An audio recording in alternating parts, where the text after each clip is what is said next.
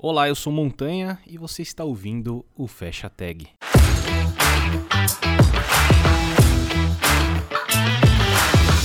E antes de começar o episódio, queria dar um recado rapidinho, que é se você está gostando do Fecha Tag, está gostando do nosso trabalho aqui e quer apoiar de forma financeira o projeto, agora a gente tem uma campanha no Apoia-se. Então você pode entrar em apoia.se barra fecha tag e apoiar com qualquer valor lá a nossa campanha. Queria agradecer aqui as duas pessoas que já apoiaram, que foi o Ramon, valeu, mano. Tamo junto, é nóis. Ramon, para quem não sabe, é meu amigo de longa data e a gente criou também o Deve na Estrada uns anos atrás. Então, mano, Ramon, valeu, é nóis, cara. Obrigado por acreditar em mim nesse projeto aqui. E também o Carlos Daniel de Oliveira Castro. Muito obrigado também, cara, por acreditar no Fecha Tag. Então, pô, se você gosta daqui, Quer apoiar de alguma forma? Compartilha, entra nas nossas redes sociais, compartilha o nosso projeto. Se você quer apoiar financeiramente, agora você pode em apoia.se barra fecha tag, beleza? Vamos lá pro cast, valeu. E o nosso convidado de hoje é o Jonathan. E aí, cara, tudo bem? Como é que você tá? Fala, beleza, gente? Tudo bem? Prazer aí participar do podcast da nova empreitada do, do Montanha, né? Porque eu conheci em um outro departamento, em um outro podcast há muito tempo atrás. Bacana saber que vocês continuam nisso e bacana ver que o lance dos podcasts decolou finalmente no Brasil. É, cara, tamo, tá, tá indo aí, né? Quem sabe? Todo ano é o ano do podcast, né? Tem, essa, tem esse meme aí que a gente tem que, tem que é tipo, manter o é meme. tipo o ano do Linux, todo ano é o ano do Linux. É, olha aí, esse aí você, esse aí você tá, tá por dentro. Cara, primeiramente, muito obrigado por aceitar o convite, vir trocar uma ideia aqui comigo. A gente trocou ideia lá no, no Dev na Estrada também, foi muito legal. E, pô, para quem não te conhece, se apresenta aí. Uh, bom, eu me chamo Jonathan Simeone, eu sou diretor hoje de um projeto que se chama Geolinux. Ele começou como um, blog é, para falar sobre tecnologia open source, na verdade sobre tecnologia em geral, mas a gente acabou se enviesando mais pelo open source. Não se prenda tanto ao nome do negócio, é um mero acaso que se chame Geolinux, perto do que a gente produz hoje em dia. É, e, e, eu acredito que a gente tenha ganhado um pouco mais de notoriedade com a evolução do canal no YouTube, que tem o mesmo nome.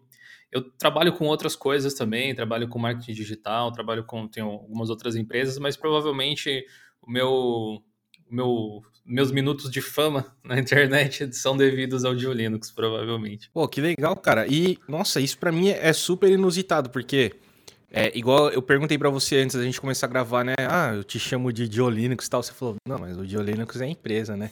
Não é, não é meu nome. Eu te conheço, eu vou falar assim, ó, eu falei com o Diolinux lá, né? Isso acontece, isso e você falou que você, muito.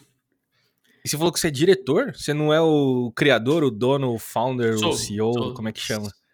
Posso ser, posso me chamar de, de, criador também e tal, mas na verdade quando eu criei, apesar de eu ter iniciado ele efetivamente, existiam outras pessoas que estavam lá no momento da, da fundação do negócio.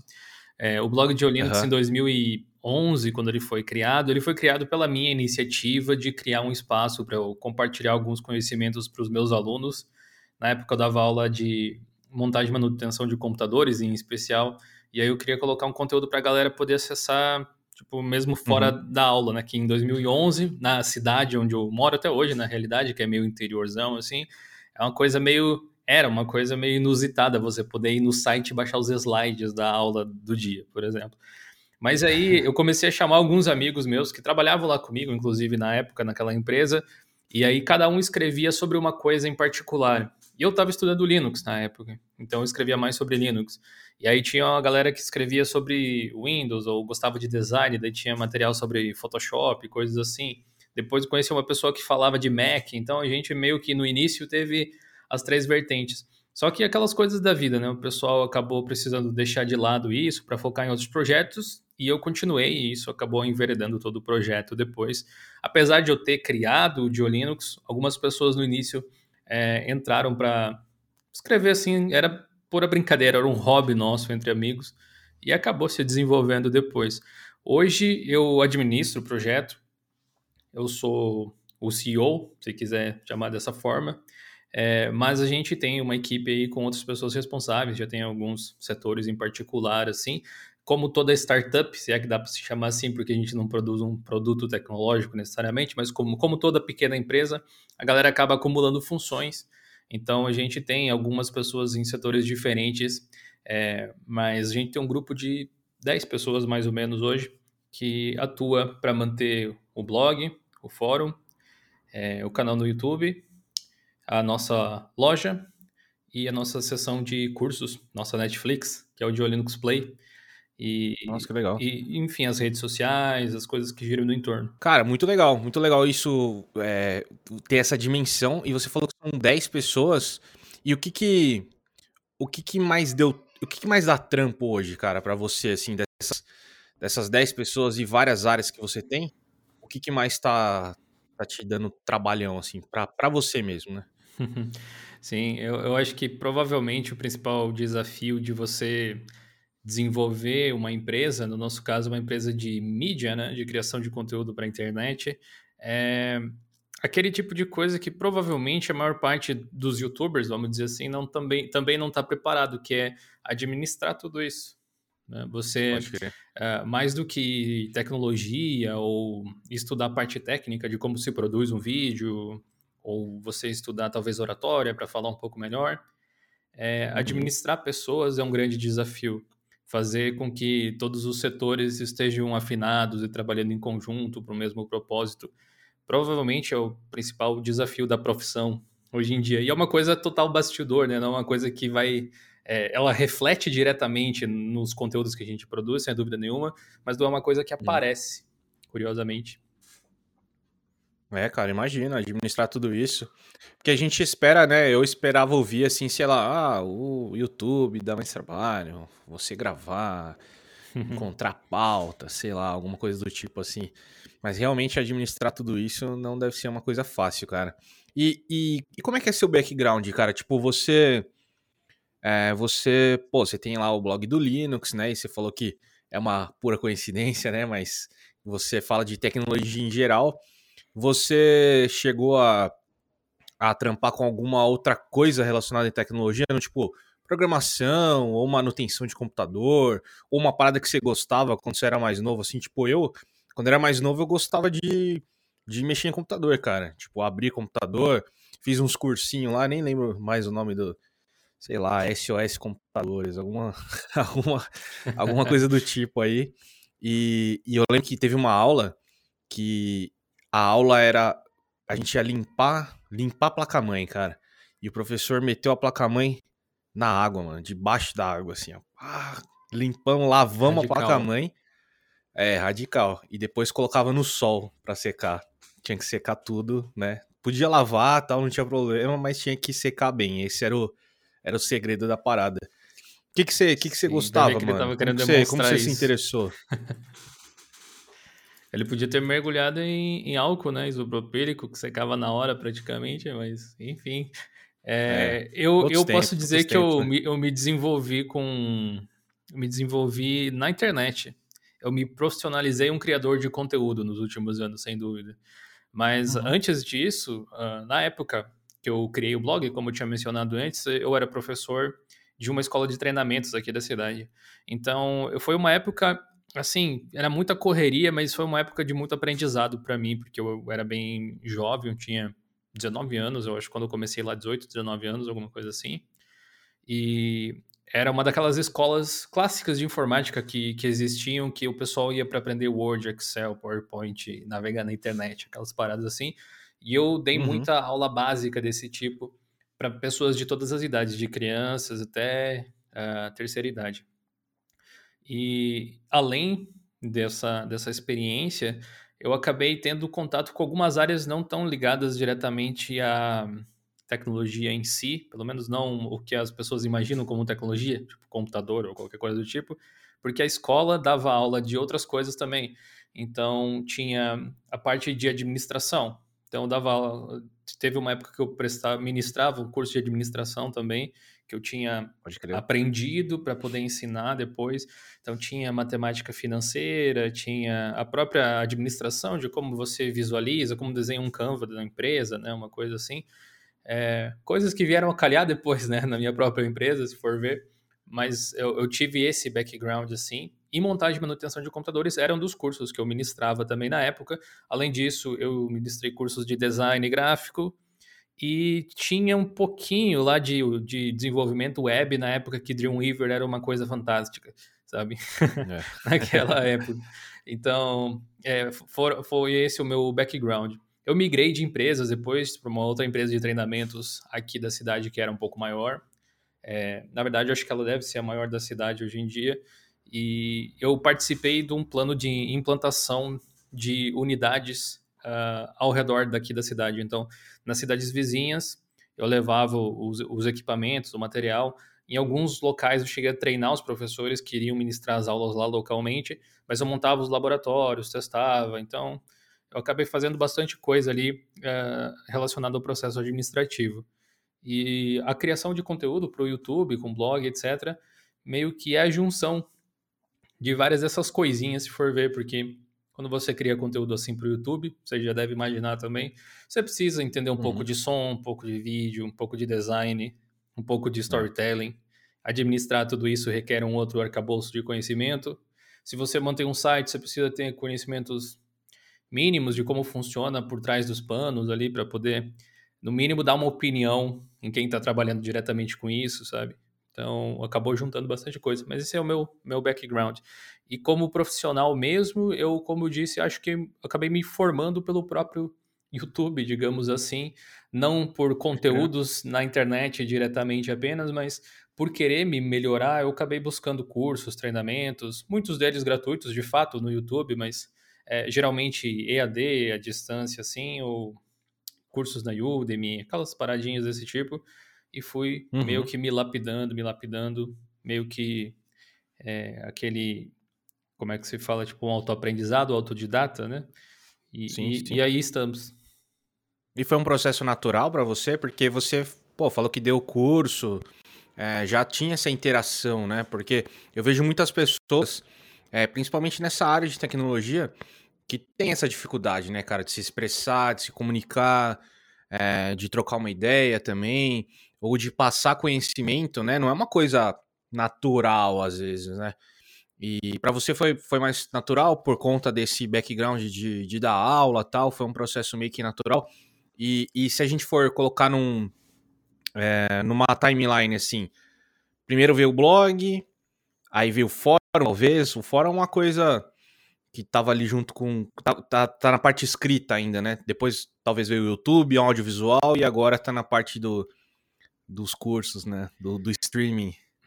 Seria essa a timeline? É, não exatamente. Até, curiosamente, não exatamente, mas é, eu, como eu era professor, eu acho que a minha curva para conseguir produzir conteúdo em vídeo ela foi um pouco menor, talvez. Mas eu acho que ela pode ter sido uhum. menos acentuada, mas ela existiu. É, porque se você já palestrou, talvez, né? Pode ser que é uma experiência parecida de dar aula na frente de uma galera. É, uhum. Não é a mesma coisa. Por algum motivo, eu travava bem mais na frente de uma câmera do que se eu fosse falar com as pessoas diretamente. Eu, eu realmente não sei o que acontecia. Era uma certa timidez que precisou ser rompida. Inclusive, os primeiros vídeos do canal, que são de 2013, eu acredito, final de 2012, início de 2013, eu ainda deixei lá. Se você for hoje no YouTube, filtrar pelos mais antigos, você vai ver é, uhum. Como uma lembrança para mim mesmo de onde eu vim até onde eu cheguei agora, sabe? É, e é uma, uma nossa, cara, eu vejo, eu vejo coisas de um mês atrás e já fico assim, nossa, mano. Sim. Tá, tá, pô, tá ano passado eu tava pensando assim, pô, agora eu tô fazendo vídeos de qualidade. Aí eu olho nesse ano, assim, comparo, eu penso, nossa, cara. Bom, por um lado é bom, né, que você vê a sua evolução e você evolui rápido. Sim. Mas eu, eu acho legal, porque se você observar do ponto de vista de evolução pessoal, como comunicador, talvez, conta uma história super interessante. De, no meu caso aqui, de praticamente quase nove anos de YouTube, nesse caso, é, aproximadamente. Sendo que são dez anos de projeto como um todo. E aí entra o lance da timeline que você tinha mencionado. Saiu primeiro o blog, em 2013, uhum saiu o canal, como eu tinha mencionado, e o canal ele nasceu com a intenção de criar conteúdo para o blog, na realidade. Em, ali por 2010 em diante, o YouTube começou a ficar um pouco mais popular dentro do Brasil e tinha Sim. criadores de conteúdo já, uh, esses mais raízes que a gente tem, a galera mais das antigas já estava fazendo seus primeiros vlogs, aquela coisa até um pouco mais simples, muito em parte pela limitação dos equipamentos que tinha na época. E no meu caso era, pensei, bom, eu preciso trazer de repente um elemento a mais para diferenciar o meu conteúdo no blog de outros blogs de um gênero parecido. Uhum. Talvez vídeo seja uma saída, porque não é uma coisa que as pessoas faziam muito. E aí acabou se desenvolvendo assim. Então, no início, acho que esses tutoriais até foram apagados, mas eram tutoriais sem, uh, sem falar. Era simplesmente mostrando algo para ilustrar o texto que estava uh, ah, no blog. Você então, abria, tipo, tipo um notepad assim, ficava escrevendo. é, não, não, che não, chegava não chegava nisso, ainda bem. mas, mas não era bom, assim, para os padrões de hoje em dia. Sei lá, se tinha um tutorial de algo, ah, como trocar um papel de parede, vamos dizer um negócio super simples assim além de descrever textualmente, tinha um videozinho mostrando na prática como é que, como é que fazia lá.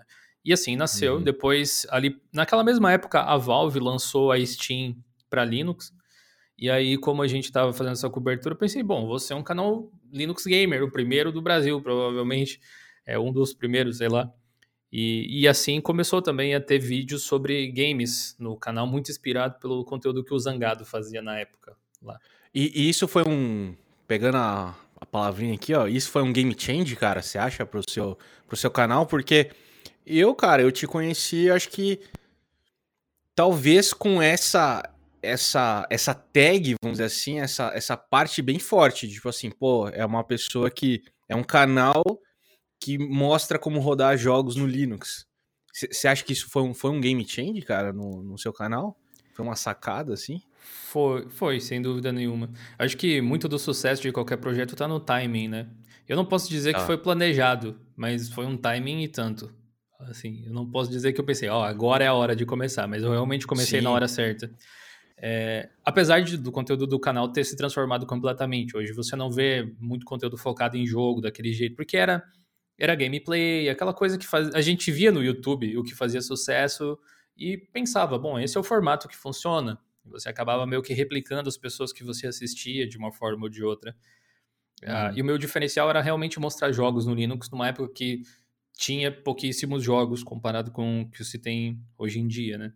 Foi, foi uma mudança no canal no sentido de, ok, agora eu tô me expondo um pouco mais, eu tô falando um pouco mais, mas era, tipo, bem molecão, assim, ainda, 19, 20 anos, 21 talvez, uh, não falava muito bem, xingava mais do que o necessário, porque era isso que você via no YouTube. Os então, arrependimentos né? batendo. Total, coisas da juventude. é, mas, mais uma vez, são vídeos que alguns deles, eu não tirei todos, mas alguns deles ainda estão lá com comigo xingando desnecessariamente lá um passarinho que passou na tela. Aquela coisa bem de gameplay, assim.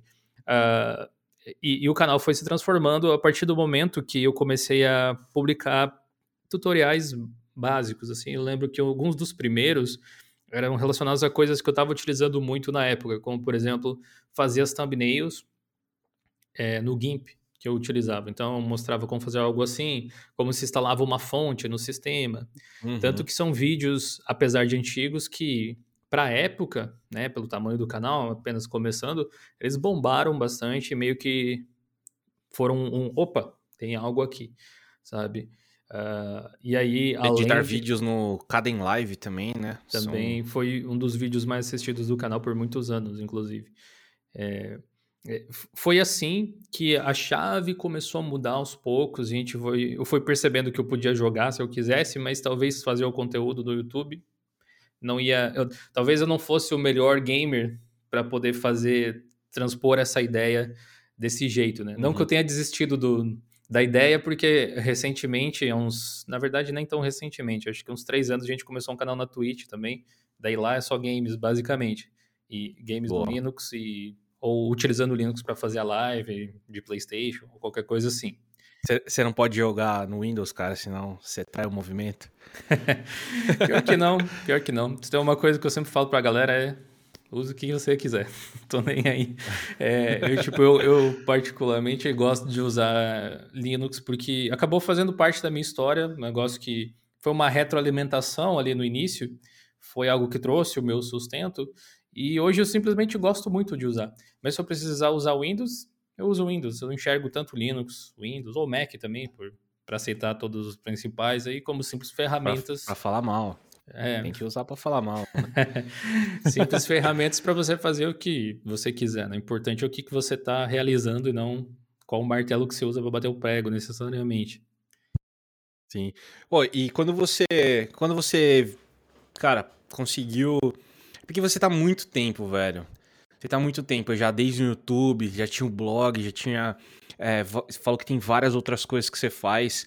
Mas quando você quando teve uma, uma virada, uma mudança que você falou, pô, agora eu posso viver disso? Porque eu, eu ouço muito essas histórias, né? Não sei se você também tem essa impressão, mas eu, quando fiz o Dev na Estrada, por exemplo, junto com o Ramon, eu tinha esse discurso, tá ligado? Do tipo, ah, começamos aqui como um hobby e tal, brincando, que a maioria do, do, das pessoas falam assim, né? Ah, começamos aqui e tal, porque realmente é difícil, sabe? Eu conversei, por exemplo, com o Marco Bruno, que faz um conteúdo legal lá na Twitch sobre programação.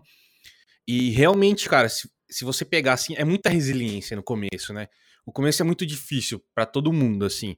Ou você é muito famoso e já tá impulsionado por algum tipo, ou você coloca muito dinheiro também impulsiona essa parada, ou você tem que ser muito resiliente, ser muito bootstrap, assim. A curva inicial é muito difícil. Então, é muito comum ouvir histórias desse tipo, né? Que, ah, comecei como um hobby e tal, foi indo, foi indo até que em algum momento você conseguiu colocar aquilo para parte do seu dia a dia ali, de, de colocar mais esforço, transformar aquilo num negócio, num trabalho, algo que dá um retorno diferente. Quando é que você percebeu isso? Essa é a sua história também? Você começou o blog com uma brincadeira tal, e aí a partir de um certo momento ele foi se transformando no negócio ou foi uma ideia inicial já de tipo, não, eu quero fazer um negócio disso?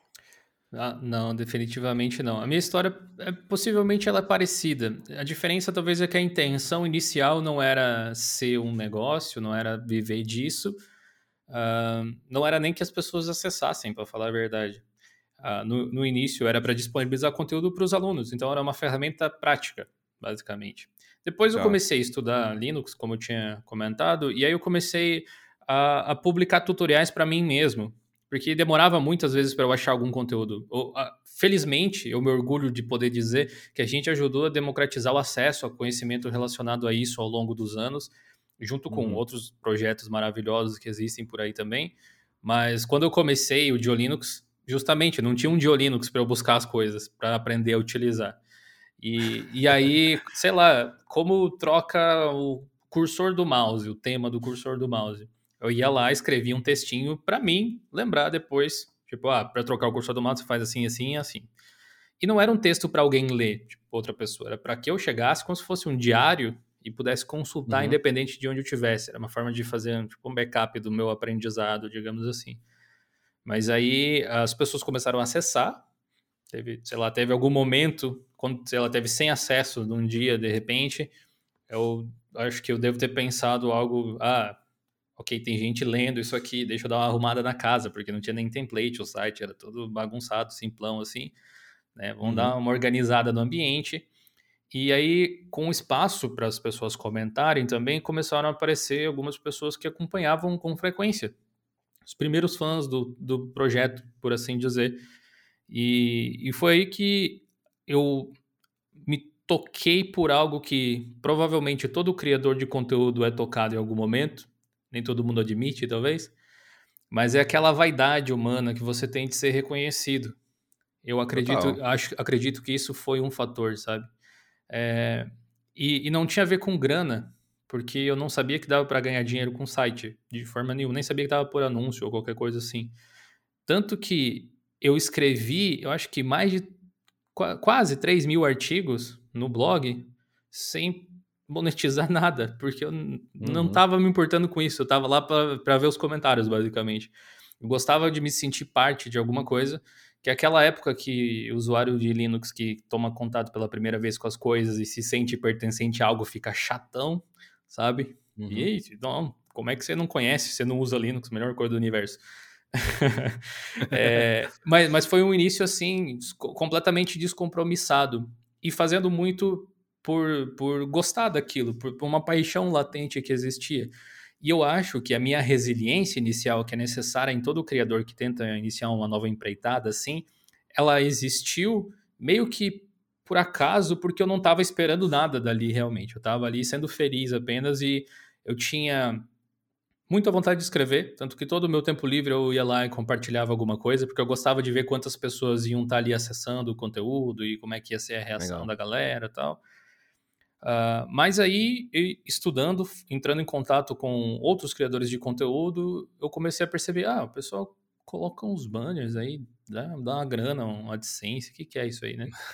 E aí eu pensei, ok, o que, que eu tenho a perder, né? E, e, comecei colocando esses bannerzinhos aí, foi gerando uma graninha, como já era um blog que tinha muito material, mais de, tipo, milhares de publicações, ao longo do tempo, tem um efeito meio que bola de neve que existe quando você tem conteúdo de lastro, quando você tem muitas publicações, que é um pouquinho de cada, todo mês, vai somando e vai dando alguma coisa.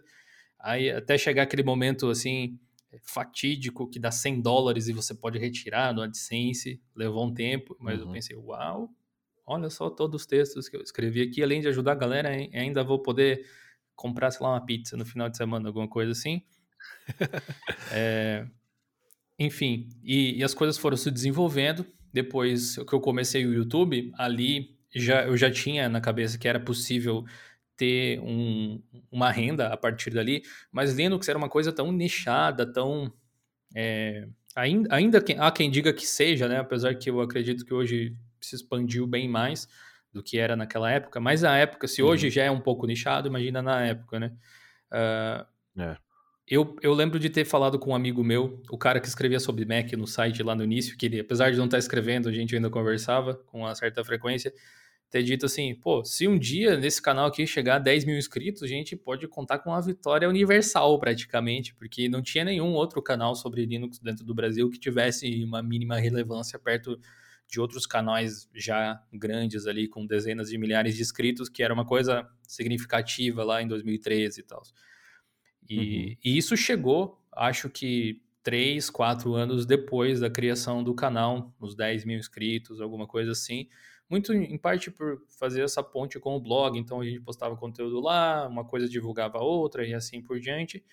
E aí o YouTube começou a dar uma graninha também, começou a entrar um ou outro patrocinador também que enviava algum produto para gente, mostrar no canal e tal.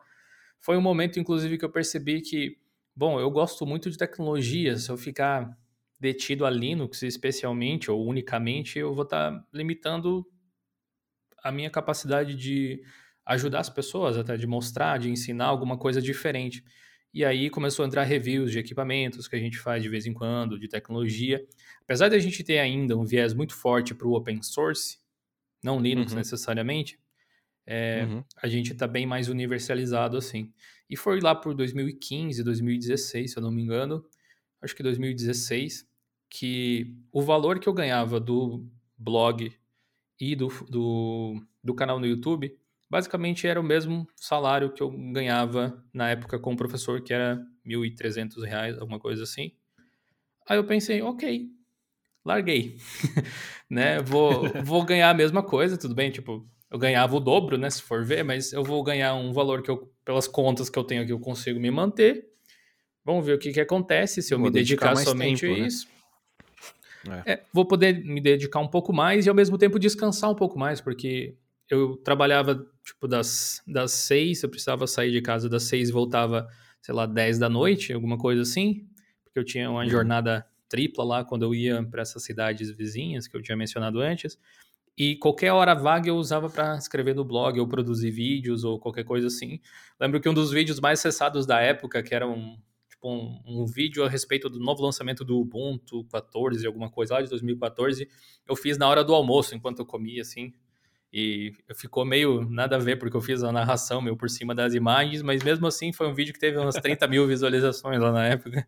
Fiquei Isso é mó, é foda, né, cara? Mó felizão. Aí você fica naquelas que pensando, o que, que eu fiz que deu tão certo, né? Porque é, capricho com certeza. Sabe o que aconteceu comigo uma vez, cara? Eu, eu tava editando o Dev na Estrada. Era, era mais no começo também, assim, né? E. Pô, a gente começou. Quando a gente começa um projeto, né, cara? O, o Dev na Estrada, a gente, eu comecei a trocando uma ideia com, com os amigos, né?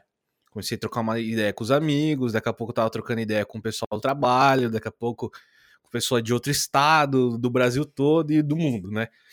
É, é bem louco essa, essa parada. E, e é foda isso, cara, porque você. O que, que, que você falou, cara? Esqueci. O que, que você falou a última coisa? Você falou, tava falando do. É, nem lembro também. Eu tava falando, Caralho, acho que da. da, da... que ia falar. Acho que era sobre a, a, evolução até chegar na, naquela parte ali do ter largado o emprego, alguma coisa assim. Tá. Esqueci. Eu nem fumo maconha. Mas, enfim. Você comentou da, da cidade, cara. De onde você é? Eu não lembro da cidade. É, eu moro em Marau, desde a época que eu fundei o Diolinux, que é uma cidade do interior do Rio Grande do Sul, no norte do estado. Uh, provavelmente a Uau. cidade que eventualmente as pessoas conhecem, que é próximo aqui, é Passo Fundo. É uma cidade um pouco mais famosa no norte ali. É, uhum. Ela é tipo 30 minutos daqui, alguma coisa assim. Mas eu, eu tava falando era do, de, de, ter largado lá em 2016, quando o meu salário empatou. É, uhum. E basicamente eu escolhi ter um pouco mais de tempo para trabalhar nas coisas que eu queria e ao mesmo tempo descansar, né? Porque eu tinha eu tipo, trabalhava com jornada tripla e daí nas horas vagas eu escrevia e produzia as coisas que eu fazia. Eu pensei, bom, na pior das hipóteses, eu vou ganhar a mesma coisa, né? Se nada der errado, e vou poder descansar um pouco mais. Se não funcionar, eu posso me recolocar no mercado de trabalho ou qualquer coisa assim. Mas felizmente deu bastante certo. E aí, seguindo a pergunta que você tinha feito lá atrás da linha do tempo, o canal se uhum. desenvolveu ali e aí por 2019, se eu não me engano, a gente lançou o fórum. A gente lançou um fórum quando ninguém sabia mais o que era um fórum na internet. E hoje a gente tem é, a, uma comunidade bem ativa.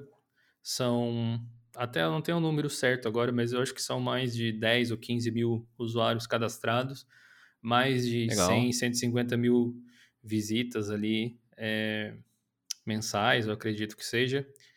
Ou, ou, até mais que isso. Eu posso olhar até o Analytics depois para te dar o número certo. Mas é, é um, um, projeto que vem crescendo bastante. A gente tem tido a oportunidade de dar exposição através do fórum para várias outras pessoas. Dentro dele tem vários projetos bacanas e tal. A gente pode até falar mais sobre ele depois, se você quiser. Show, vamos falar sim. E, quando, e como que foi crescendo, cara? Como é que você gerenciou essa parada de, de ter mais ajuda. Por exemplo, quando você tava com. Você tava com um blog, aí rolou o canal, né? Bem lá, faz um tempo já. Como é que tava a sua equipe nesse, nessa, nessa época, assim? E como que você foi tendo que adquirir mais pessoas, assim? O que, que, que você usava? Você, você fazia tudo? E aí, a partir do momento que você, ah, não dou conta mais, eu preciso de alguém para ajudar isso.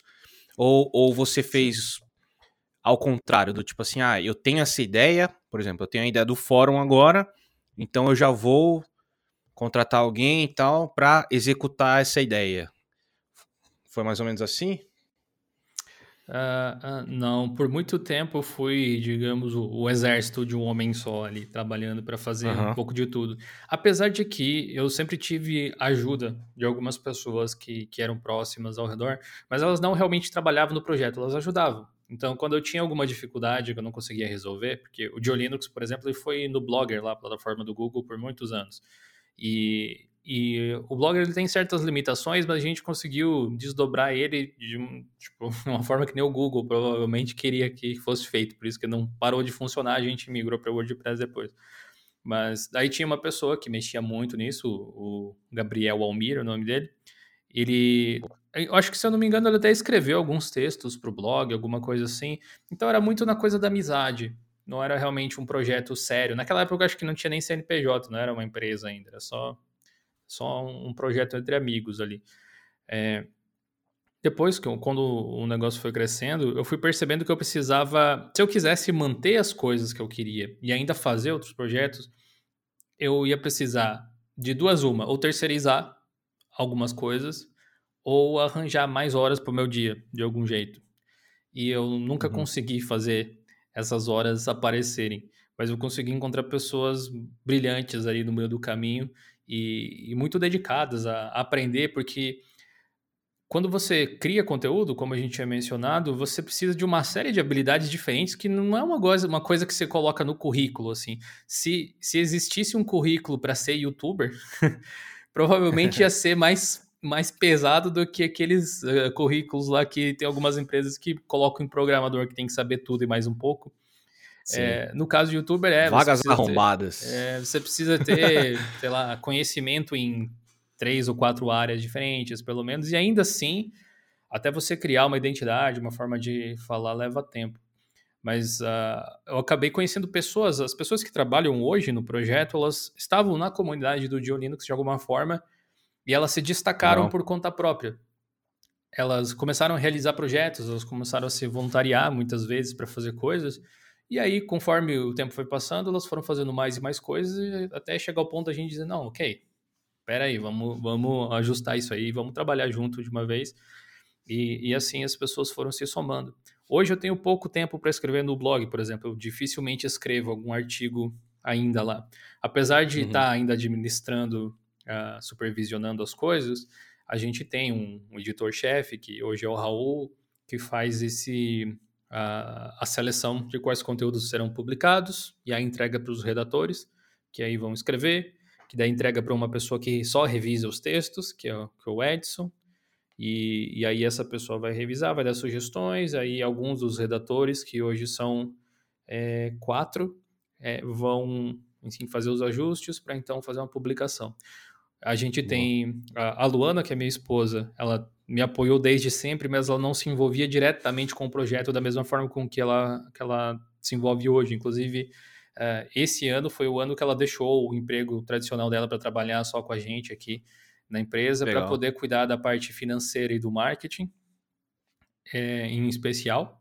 Então, parte de suporte, às vezes, ou conversar com as marcas, aquela coisa toda que, que é necessário. E, e era uma faz. coisa que ela já fazia ou ela falou, não, vou trocar, vou fazer outra coisa aqui, vou, vou tocar hum, com você? Ela, ela sempre foi uma pessoa versátil, mas ela dava aula de inglês. Então, de certa ah, forma, é tá. é interessante que a gente tem muito contato com empresas de fora, é, especialmente uhum. quando tem alguma empresa que tem algum produto relacionado ao open source ou Linux, é bem comum que sejam empresas do exterior. Então, a gente precisa de um diálogo assim direto. Geralmente era eu que fazia essas, essas conversações e tal, mas sabendo que ela fala inglês também, então uh, dá para uh, é, atribuir a ela agora essas funções. A gente foi se, se organizando. É... Ah, tem um projeto também que eu não tinha mencionado, que é um podcast que a gente tem também, que é o Geocast, que existe desde aquela época e já passou por diversas metamorfoses. A gente finalmente acho, conseguiu encontrar um formato legal. É... Graças a uma equipe, justamente, para poder manter, porque se dependesse de mim só não seria possível. A única coisa que eu sou capaz de atuar hoje, se eu fosse ter que escolher, é o canal no YouTube.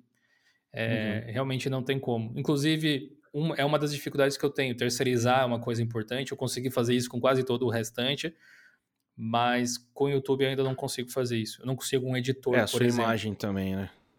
É, ah, tá. Você não, edita não a parte da a parte é, da produção, você fala mesmo. É, eu, eu roteirizo, gravo, edito, publico, faço as artes e, bom, basicamente o processo todo do YouTube, porque no nosso caso, em particular, por ser um conteúdo técnico, muitas vezes, o editor ele precisa ser técnico também. Porque senão uhum. ele pode, inclusive, sendo ele técnico, ele poderia detectar algum erro que eu tenha feito e cortar ou dizer, ó, precisa regravar, alguma coisa assim. Mas sendo uma pessoa leiga, eu teria que meio que pré-editar os vídeos para dar entregar para a pessoa simplesmente fazer os acabamentos. E eu acho que esse processo não compensaria é. muito, sabe? Então a gente precisaria de um editor teria que treinar alguém, né? Exatamente. É. E como a gente trabalha todo mundo remoto, é, acaba sendo um pouco inviável. Quem sabe um, em algum momento a gente consiga organizar essa parte, mas por enquanto tem, tem funcionado assim. Tanto que eu tive que diminuir a quantidade de vídeos, porque administrar o restante, fazer os vídeos não estava casando 100%. Aí, em vez de fazer, a gente chegou a fazer seis vídeos por semana, algo assim, até sete, eu acho. Teve, teve momentos de loucura que tinha mais até, que era tipo um vídeo todo dia e terças e quintas tinha dois. É, hoje são só três por semana. E eu já fico Boa. meio. Mas a qualidade deles aumentou, então acho que no fim das contas acabou se pagando. É, acabou igual, é, igualando, né, as paradas. Legal. Pô, eu lembrei que ia falar, cara, ó. Eu tenho problemas de memória. Mas você falou da edição, cara. Você falou que você. Da edição não, da do roteiro que você criou. Você falou, ah, criei um roteirinho no almoço ali rápido e tal, e o vídeo bombou. E aí você ficou, putz, o que que eu acertei, o que que eu Sim. fiz, né? e, e, essas paradas é foda, porque, cara, eu também tenho um puta apreço pelas coisas. E, pô, você pode ver, eu, cara, eu investi em câmera, em cenário, vi luz tal. E no final das contas, às vezes isso não conta muito, né, cara? Isso, isso gera uma, uma pequena frustração, assim. Eu lembro lá no, no Deve na Estrada, que eu falei que eu entrevistava amigos, tal, não sei o quê. E aí eu lembro que eu, que eu entrevistei o Marco Gomes, cara. Marco, não sei se você conhece, mas não, ele não. É, é o Marco Gomes. Ele é, ele é um nome. Ele, ele participava bastante do, do Jovem Nerd, lá do Nerdcast mas ele era o cara de tecnologia, assim, né? Um dos amigos dele, é, bem mais do passado, assim, né? Hoje tem, tem muito mais integrantes de tecnologia lá. E eu lembro que a gente foi entrevistar eles, ele, né? E, e era bem no começo, e era eu que editava tal o, o, o áudio. E, cara, eu editei, nossa, minuciosamente, assim, sabe? Tirei todos os respiros e tal. Cara, eu fiz, fiz um trampo, assim, que eu acho que não lembro quanto que era, mas vamos supor que era uma hora de episódio. Eu fiquei, deve ter ficado umas oito horas editando, sabe? Foi muito tempo assim. Eu fiquei, nossa, uma edição maravilhosa, assim. Aí saiu o episódio e tal, a gente tava mó nervoso, né? Era uma pessoa conhecida tal, e a gente tava bem no começo. Aí beleza, saiu todo mundo, ah, legal, uns feedbacks legais tal, não sei o quê. Na outra semana, a gente não tinha cast. Acontecia isso direto, não sei se se, se acontece com vocês aí. Mas acontecia direto, assim, a gente toda sexta-feira soltava o, o podcast, e aí teve alguma semana que na quinta-feira a gente gravou na quinta, e na quinta-feira de madrugada eu tive que editar o negócio poder sair na sexta, assim, sabe? E aí, nesse dia, eu editei assim, ó. Sabe quando você vai passando a timeline assim, falar, opa, aqui, passa, passa mais cinco minutos, opa, Manche. corta aqui. Fui passando assim, ó. E no outro dia, um pessoal falando assim: Nossa, muito bom, que edição, que edição perfeita. Nossa, tá muito legal. Nossa, eu fiquei, meu Deus, cara. Eu fiquei oito horas no outro, na outra edição. Essa eu fiz, sei lá, em meia hora. Pois é. E todo mundo, não, a edição tá muito boa, não sei o que. Foi, caraca. Cara, o que eu, o que eu, o que eu absorvo a partir dessas experiências, porque para mim já aconteceu diversas vezes algo assim. Tipo, tem ter vídeos aí que eu levei, sei lá, seis dias para fazer.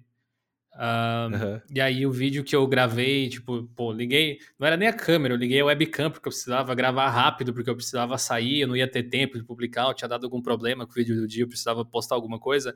Foi, sim, cinco vezes melhor do que aquele que eu levei seis dias para fazer. E a grande questão é, é, o seu tempo de produção não tem absolutamente nada a ver com a qualidade do negócio, aparentemente. É, é. Ou, ou, quer dizer, com a qualidade talvez tenha, se você for observar do ponto de vista técnico, mas não tem a ver definitivamente com a popularidade dele. É, o assunto tem muito mais relevância do que a, a edição técnica. Tanto que você vê muitos canais no YouTube que são extremamente simples, tecnicamente falando. Muitas vezes a pessoa não tem nem webcam, é tipo uma voz narrando por cima de alguma outra coisa, Imagens. um gameplay, ou imagem, ou qualquer coisa assim. Ah, a gente sempre e dá funciona. o exemplo do, do Whindersson, né? Um cara sem camisa, numa GoPro. Padrão, quarto, é, né? realmente, realmente. E aí conseguiu, ser, tipo, ser carismático, dialogar com massas gigantescas de pessoas aí e, e fazer o negócio funcionar. E você vê canais com extrema qualidade de produção, é, é meio que uma armadilha, na realidade, de quem é perfeccionista, Montanha. Eu acho que você deve entender. Quanto é. mais você estuda sobre produção, melhor você quer fazer, porque você está fazendo o vídeo para os outros, ou o podcast para os outros, mas você também está fazendo ele para você, para poder olhar para o seu filho e dizer, putz, que Exato. orgulho de você. O problema é. disso é que é uma armadilha tremenda, porque nunca fica 100% perfeito, porque no outro dia você descobriu uma coisa nova que ia deixar o negócio ainda melhor. Só que, é, para a parte de edição de vídeo em particular, já que o podcast eu não edito muito ultimamente, a eu tenho estudado muito sobre correção de cor ultimamente, tá. que, é uma, que, é uma, parte super importante. É, Mas, ao mesmo tempo, tem gente que faz muito sucesso sem corrigir nada. Vai o vídeo cru e, e assim por diante. Uhum. Eu quero que o meu vídeo tenha certas características. Mas isso é uma coisa bem particular. Eu acho que isso ajuda a contar a história, isso ajuda a dar um visual mais profissional, talvez. No meu caso, até manda uma certa mensagem por ali, porque como eu produzo todo o conteúdo usando o Linux também, por ser um sistema que eu gosto de usar, acaba mostrando para as pessoas, olha, dá para fazer esse nível de profissionalismo com Linux. Às vezes não dá para atingir mais do que isso, não porque não tem ferramenta, mas porque eu não sei ainda fazer, sabe? Sim. E eu acho que tudo isso aí é envolvido. E, e, esse tipo de coisa acaba levando muito tempo. Você gasta, às vezes, no meu caso, sei lá, você gasta 10, 15, 20 minutos para fazer uma animaçãozinha de um textinho que entra assim, que de repente a pessoa tava lavando louça e nem viu que entrou. tava te assistindo enquanto você tava fazendo isso, sabe? Mas você fez isso, então é, é, é uma coisa que acontece em quem quer ser um pouco mais perfeccionista. São escolhas que você faz, acho que não tem um caminho errado, não, mas você é. paga o preço por ser assim, sem dúvida nenhuma. Eu, eu lembro Sim, do, do uh, como é que é o Castanhari, do Nostalgia? Castanhari. Que, Castanhari que sempre é falou, clássico, né, cara? É, sempre falou muito do custo de produção, da, da demora e tal. Pô, eu, eu, eu, eu imagino, pelo tipo de vídeo que é, pelos motion graphics que tem, o tempo que leva para fazer aquilo, tudo bem que geralmente quando ele posta, dá assim, milhões de visualizações ou alguma coisa do tipo. Mas ainda assim é, é tipo muito trampo. É equivalente a você produzir, às vezes até mais, dependendo, a produzir um episódio de um seriado, sabe? É um custo assim de é. produção absurdo que você só vai começar a entender é, depois que você começa a fazer. Eu às vezes olho para cenas de filmes assim ou alguma coisa eu tava, hoje mesmo eu estava construindo um vídeo que eu mostrava cenas é, de, de bastidores de edição e coisa do, do Avengers Endgame. E aí mostrava a parte de 3D, a parte de composição e tal. E você fica pensando, poxa vida, cara, para fazer 5 segundos de cena que eles levaram dois meses, velho. É, é. é, esse tipo de coisa, cara, impressionante. Total. É, e tem, e tem uma galera que. É, elas se, re, se sobressaem mesmo, né, cara? É, é um ponto. É uma veia artística, assim, que não tem como, né? É, o Castanhari, ele é um exemplo disso, né? E ele tem. E ele sabe, ele, ele, ele conhece como funciona o negócio. Se ele quisesse realmente só fazer números, só fazer coisas, ele faz, né? Mas não é essa parada. Um, um, cara muito legal também, que é, que é grande no YouTube e que eu gosto, que é o Lucas Inutilismo. Eu nem acompanho, assim, muito ele. Tipo, ele tem a, as paradas de, de game dele, de, e de meio que sketch, meio que vlog ali. Mas as paradas musicais dele eu acho muito da hora, muito da hora. E ontem mesmo, assim, né, brotou no, no, né, no, no algoritmo ali para mim, é, um medley que ele fez com, com uma outra pessoa, e aí eu fui entrar no canal, era um canal acho que de música dele. E o último vídeo era tipo nove meses atrás, oito meses atrás, alguma coisa assim. E ele soltou esse vídeo. E já tava, tipo, com 400 mil views, sabe? Então tem umas pessoas que são muito fora da curva, assim. E, Sim, e é um vídeo exato. animal, cara. Uma puta produção. Ele, ele, ele é, é, na pegada daquele 2020 é, em uma música, né? Mas é um, um medley de músicas dos anos 2000 que ele fez, assim. É, puta, muito legal, cara. Muito legal. Quem curte música aí, rock, metal, pô, é um, é um puta, puta cara da hora. Pô, e eu, eu queria, aqui, cara. Olhando pro ladinho, é, pesquisando aqui uma indicação para rolar, porque quando eu penso em tipo trabalho de produção, é, especialmente animação, em particular, tava procurando o nome do canal porque eu não lembrava de cabeça. Chama Pô, como é que se lê isso? Kurzgesagt in a nutshell. Alguma coisa assim. Hum. É, é, é, um tipo de, de canal de ciências, é tipo um Veritasium, só que animado. É, e eles têm muitos conteúdos assim de extrema qualidade, educativos. É um canal grande, tem 15 milhões de inscritos. Cada vídeo assim Caramba. tem 5 milhões de views, 4 e tal. É um, ele tem um, um público super fiel, mas demora, tipo, é, me, um, tipo, tem um vídeo a cada mês, tem um vídeo a cada 20 e tantos dias, porque... E, são, e não são vídeos tão longos necessariamente, mas são, eles têm uma arte muito bacana, eles, eles são muito bem desenhados, assim. E eu imagino o tamanho do trampo. Fico feliz de ver um canal de ciência, ainda por cima, ser recompensado com tanta visualização assim, mas é um, é um trampo absurdo. É, é uma exceção. Infelizmente é uma exceção, né? Mas, pô, da hora. Depois vamos colocar aí no, nos links pra, pra galera ver. Pô, eu queria trocar uma ideia com você, cara, sobre o Dio, cara, o Diozinho aí, no dia a dia. Como é que é seu dia a dia, cara? O que, que você. O que, que você tá fazendo nessa pandemia? O que, que você curte fazer? O que, que você gosta, cara? Além de jogar, você joga um Overwatch aí, que eu já vi você jogando bastante aí. Mas o que, que você curte fazer, mano? Foi, foi. Cara, eu, eu, eu, tinha entrado naquelas de fazer live na Twitch, como eu tinha contado, puramente como hobby uhum. ali de início. E eu me empolguei bastante, sinceramente. Teve, acho que 2019, teve uma parte, talvez até o ano inteiro, que eu acho que eu consegui fazer live quase todo dia, tipo, de segunda a sexta. À noite era onde eu tava, jogando alguns jogos diferentes, alguns mais, outros menos. Overwatch foi um que eu joguei muito tempo, acho que eu, sei lá, somei umas 600, 800 horas de Overwatch, foi bastante Caraca. coisa. Mas ultimamente eu não tenho jogado mais, mais muito, não. Não tenho, não tenho conseguido fazer lives na Twitch também, era um dos meus hobbies. Uh, mas eu percebi que tava virando trabalho.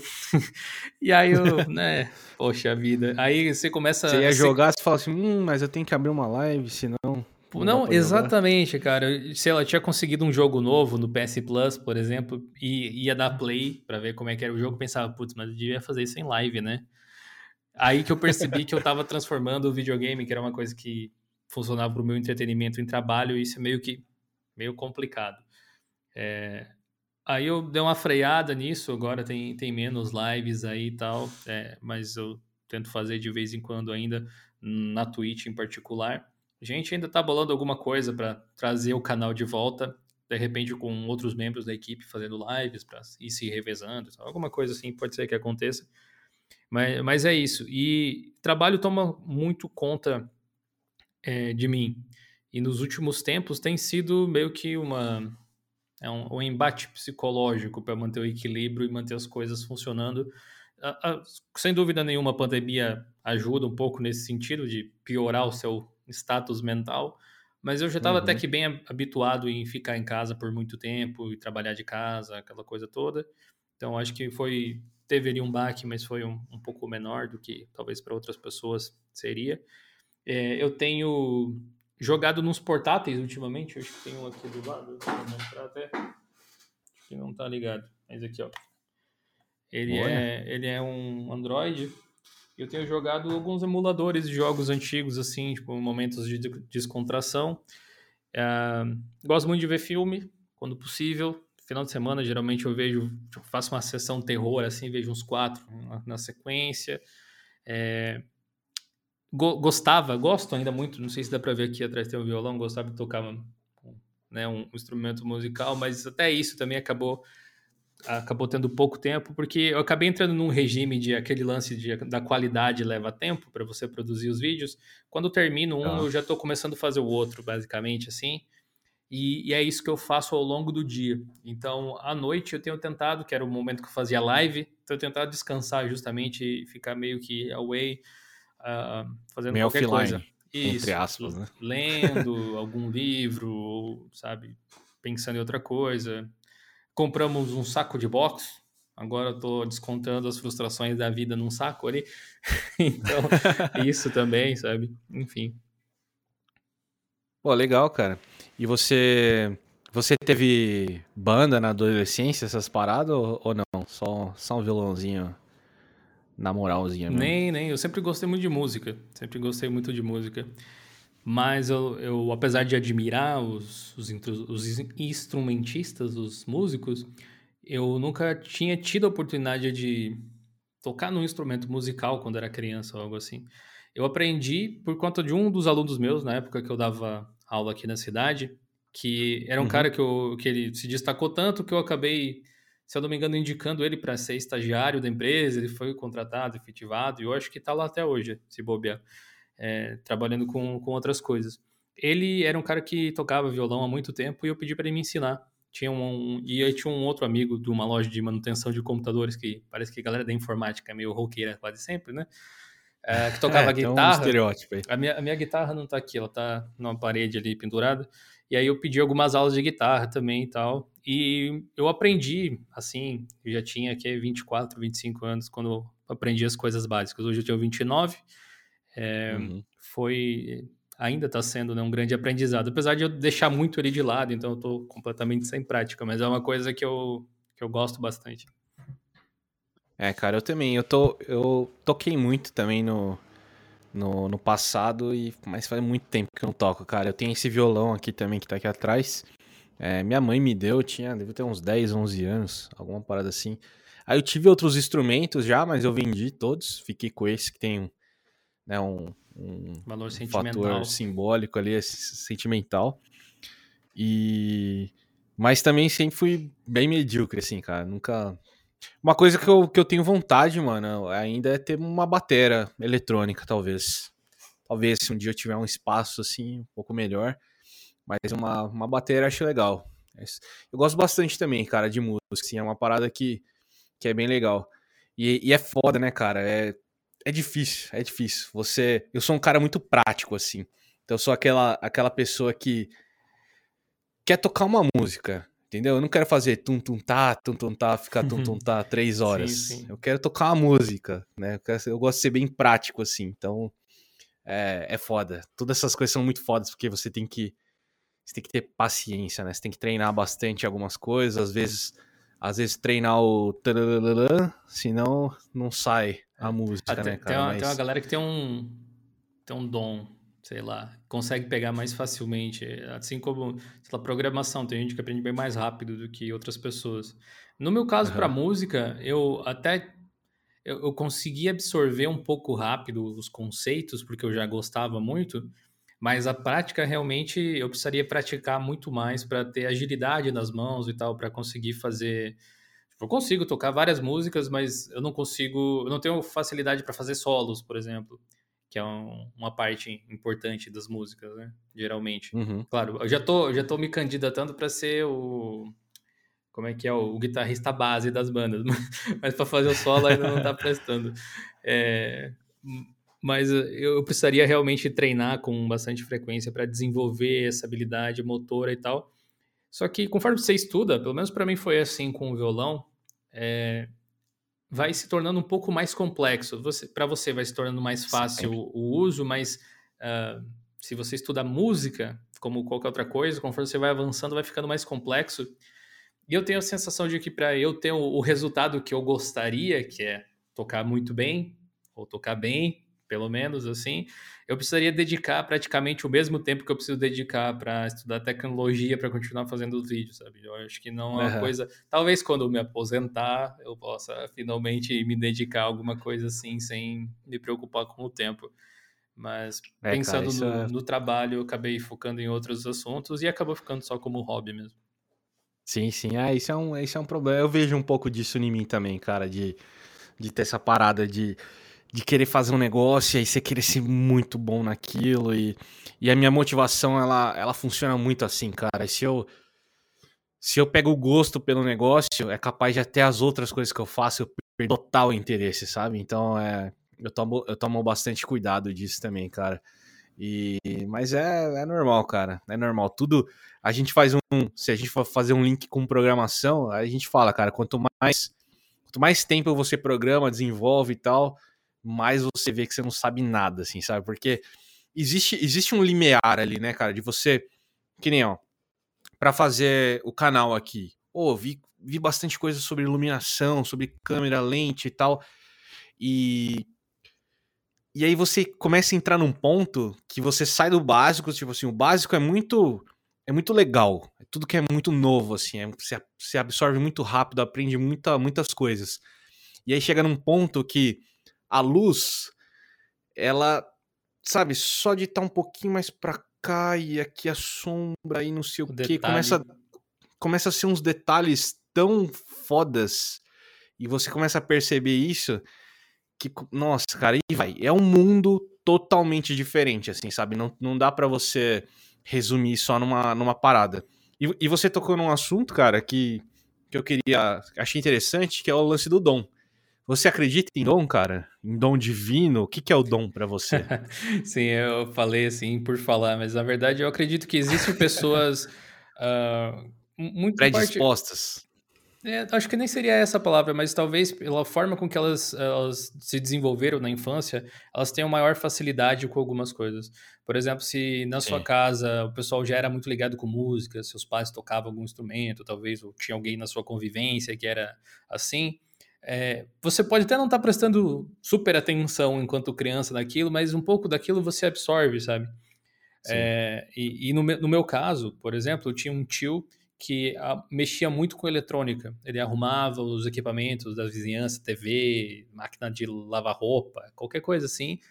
Ele, ele tinha tipo um galpãozinho lá na casa dele, separado, onde ele recebia os, os produtos das pessoas e arrumava. Eu acabei fazendo um curso de radiotécnico eletrônico, acho que era o nome, quando eu era criança, é, que ensinava a arrumar rádio, aquelas TV de tubo, aquelas coisas assim, muito por influência dele. E, e, isso meio que já despertou meu interesse, fez com que, ainda quando criança, eu já uh, tivesse contato com esquemas elétricos, com é, soldar, né, com estanho ou qualquer coisa assim. Então, quando eu precisei fazer isso no futuro, eu já me sentia, apesar de precisar aprender tudo de novo, se fosse o caso hoje, por exemplo, eu já tenho uma, uma memória assim mais ou menos de como essas coisas funcionam. Então, não vou dizer que seja uhum. mais instantâneo ou alguma coisa assim, mas é um pouco mais fácil porque eu já tenho essa memória. Acho que para música é a mesma coisa. Quando a gente se envolve com algo, você você acaba retendo informação que depois quando você vai no, no futuro de novo é se torna mais fácil. Um exemplo para mim são jogos em particular. É, eu estou jogando emuladores ali, igual eu tinha te falado. E o jogo que eu tô jogando agora, tipo, durante o almoço, ou de vez em quando ali, é o Yu-Gi-Oh! Duel. Não, Yu-Gi-Oh! Tag Duel de PlayStation Portátil, que é o jogo de cartinha lá. E uhum. quando eu era criança, eu assisti o anime. Hoje em dia tem na Netflix, até fui dar uma olhada ainda. Cartas? Precisa acreditar, né? Importante. Senão não funciona.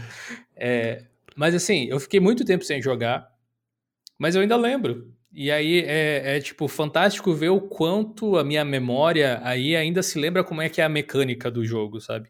Apesar de eu ter jogado é. o Duel Links, que saiu para celular por um bom tempo e tal, são jogos diferentes, então fica ali na memória. E, e, o Overwatch provavelmente é a mesma coisa. Faz um, já, um, sei lá, nos últimos dois meses devo ter jogado duas vezes, se foi muito. Se eu for jogar daqui a um ano, ainda não vou ser tão bom quanto eu já fui na época que eu tava lá vendo tutorial de qual é o melhor pixel para você se posicionar. Ixi, mas olha o nível que chega. É, exato, mas é, que é aquela coisa, né? Quando você quer ser bom, você, você estuda o negócio. É, mas quando eu for jogar de novo, provavelmente eu ainda vou ter uma noção básica de posicionamento, aquelas coisas assim, então é mais fácil para se adaptar novamente para aquilo. Eu acho que esse é o lance do, do dom, vai. É, é tirando, assim tirando questões que são biológicas, sei lá, canto, por exemplo. Eu estava numas de estudar canto um tempo atrás, não porque eu queria cantar, cantar, sim, mas eu queria que eu não ensurdecesse o vizinho enquanto eu tocava violão e cantava algo ao mesmo tempo. E eu sabia que estudar canto melhoraria a minha voz de alguma forma para os vídeos também, ou algo assim. É, estudar, sei lá, dicção, né? Aquela coisa toda que, que a gente nunca termina, parece, de, de se auto-melhorar. Uh, mas eu percebi também que, que existem algumas pessoas que já nascem com uma estrutura de cordas vocais e tal, se desenvolvem de uma certa forma, que a voz já sai mais afinada naturalmente, enquanto é. outros precisam praticar muito o controle que elas têm para conseguir fazer isso. Esse pode ser que seja um dom, talvez, que você coloque, mas fora uma isso, vantagem. aprendizado. É uma vantagem. É. Acho que é uma vantagem. É, eu, eu sou bem alto, bem alto não, vai. Eu tenho 1,87, 88 por aí.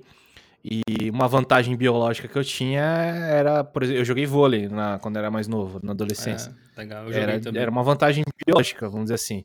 Não quer dizer que eu era bom, mas era uma vantagem, uma vantagem biológica. Tanto que nem é tão alto, né? Se você for pegar a minha altura para para né, uma, uma parte profissional, uma parte de seleção, é a altura da pessoa mais baixa do time, é a minha altura. 1,80 né? e quantos? 87, 88. É, então, eu não sei quanto que é a altura do líbero, mas talvez é uma altura, altura de posições não, né, não de atacantes ser, ali, né? É, não, não, é, não, é tão, não é tão necessário ser tão alto assim, ou de armador no basquete, ou alguma coisa assim, que eu, que eu lembro de jogar é. também. Porque eu tenho 10, mais ou menos uns 10 centímetros a menos que você. Eu acho que eu tenho uns 76, 75, alguma coisa assim, estatura mediana para os padrões da sociedade, mas para esses esportes não é realmente alto, não é alto o suficiente. Quando eu jogava vôlei, ou jogava de líbero, ou jogava de levantador, que aí ficava, é. recebia a bola e, tipo, passava. Mas, ou de armador, quando a gente jogava basquete, em educação física e coisas assim. Sempre meio naquele papel de a pessoa que tenta pensar um pouco mais o jogo. E eu acho que isso acaba se refletindo em outros cenários também, de você ser mais o estrategista do que o executor. É, eu acho que, que faz bastante sentido nesse, nesse contexto os fatores biológicos influenciam, sem dúvida nenhuma, o quanto você vai se desenvolver em alguma coisa. Eu jogava muito futebol, mas parei. Então, é a mesma coisa, eu acho que eu voltei a jogar alguns anos atrás, porque o, o pessoal de uma padaria que morava aqui perto resolveu montar um time para jogar futsal, e aí me chamaram também. E na minha cabeça de, de, de, jogador de futebol, eu ainda tô lá na minha adolescência e eu sei exatamente o que fazer, só que o corpo já não obedece do mesmo jeito. Né? pode crer, pode crer. Pô, cara, acho que é isso aí. Obrigadão de novo pela conversa, foi bem legal trocar uma ideia com você. É, obrigado novamente por ter aceitado o convite aqui. E, pô, fica esse espaço final aí, cara. O que você quiser falar, divulgar alguma coisa dos seus trabalhos, do que você faz. É, o espaço Boa. é seu, cara. Bom, muito obrigado pelo convite mais uma vez. Prazer participar. Foi super divertido, passou super rápido. Uh, foi, foi legal falar sobre outros assuntos, dar uma variada assim.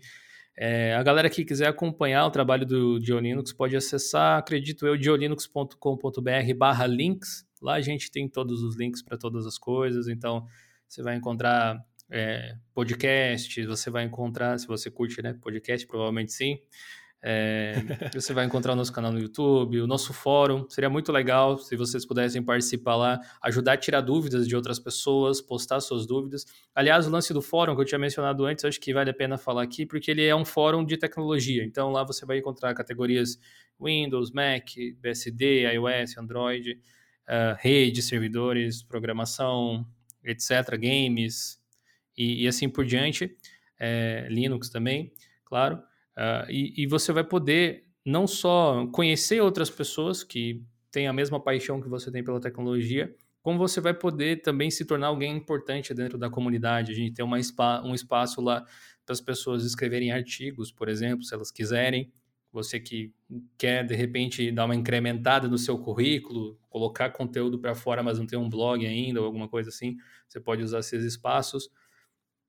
É, dentro do fórum nós também temos um mural de empregos, então que é completamente gratuito. Você pode ir lá e divulgar uma vaga que você conhece. Você pode ir lá e colocar o seu currículo se você quer ser contratado, é uma forma das pessoas ali entrarem em contato também. E além disso, existe todo um movimento dentro do fórum para trazer notícias sobre tecnologia de todos os tipos. Então as pessoas vão lá, tem um feed imenso de novidades tecnológicas que você pode acessar uh, todos os dias aí para acompanhar. E quem gosta de games ou quer saber um pouco mais sobre games do Linux, pode seguir a gente na Twitch, lá só pesquisar por Diolinux na Twitch. Mas enfim, diolinux.com.br barra links, você acha tudo por lá. E brigadão aí mais uma vez. Beleza, muito obrigado de novo, obrigado você que está assistindo. Pô, se não é inscrito no canal, se inscreva aí. Ou se você está ouvindo em qualquer agregador de podcast, é só procurar aí nas nossas redes sociais ou em qualquer lugar. Fecha a tag podcast, beleza? Valeu, Dio. Valeu você que está escutando aí ou assistindo e até o próximo episódio. Valeu, até mais. Valeu, gente.